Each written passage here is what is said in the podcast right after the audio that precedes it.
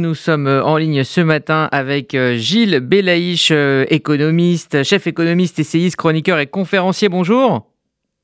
Oui, bonjour Audi. Merci d'être avec nous ce matin. Alors il faut expliquer qu'effectivement la, la, baisse de l'inflation ne veut pas dire baisse des prix, on en parle dans, un instant, mais quels sont les facteurs qui expliquent la baisse de l'inflation justement dans le domaine de l'alimentaire?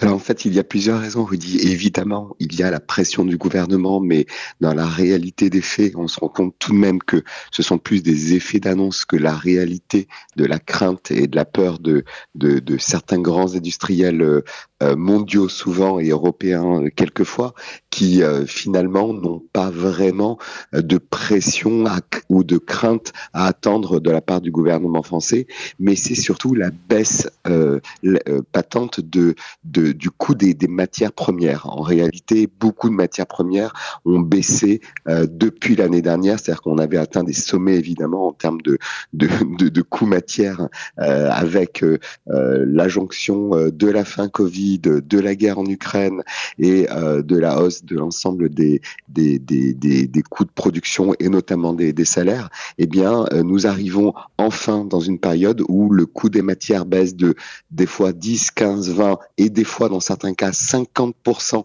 par rapport à 2022. Euh, on est encore très loin de, de, de, 2019 ou 2020. Et donc, de facto, on se retrouve avec une baisse attendue, enfin, euh, des prix euh, de, des, différents euh, accès alimentaires, mais reste à savoir si dans la réalité cela va se retrouver dans le panier du consommateur à la fin quand l'addition se présente. Alors effectivement, parce que l'inflation baisse, mais est-ce qu'à moyen terme on peut espérer une baisse des prix?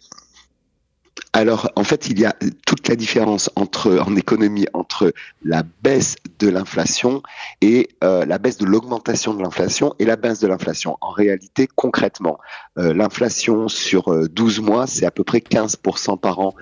c'est ce qu'on a connu jusqu'à ces, ces, dernières semaines sur les 12 derniers mois de l'année. Là, nous prévoyons une baisse de l'inflation qui va atteindre tout de même 7 jusqu'à fin décembre 2023. Alors, plus 7%, on est bien plus heureux que d'avoir plus 15%, mais c'est tout de même plus 7%. On n'est pas dans un schéma dans lequel on, est, on va retrouver une hausse des prix qui va être proche de zéro. On va simplement avoir une hausse des prix qui va être moins importante pardon, que ce que l'on peut attendre jusqu'à maintenant, c'est-à-dire plus 6,5, plus 7% concrètement. Mais in fine, tout de même, c'est un bon signe, c'est une bonne tendance.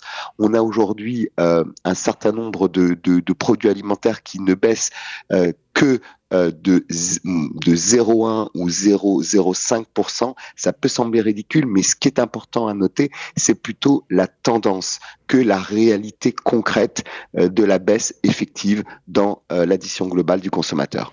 Est-ce qu'on peut rêver et espérer un retour au prix d'avant-guerre en Ukraine ou est-ce que c'est une utopie? Alors, on, en est encore un tout petit peu loin. Pourquoi? Parce qu'il faut surtout pas oublier la réalité concrète des industriels. Les prix négociés sont souvent négociés 50 euh, six mois avant euh, les achats à terme de ces industriels. Ça veut dire quoi? C'est-à-dire que l'huile d'olive, par exemple, qu'on retrouve aujourd'hui euh, dans nos étagères, ce sont des prix qui ont été négociés par les industriels il y a six mois l'huile d'olive, par exemple, a baissé dans le coût des industriels de 50% ces dernières semaines.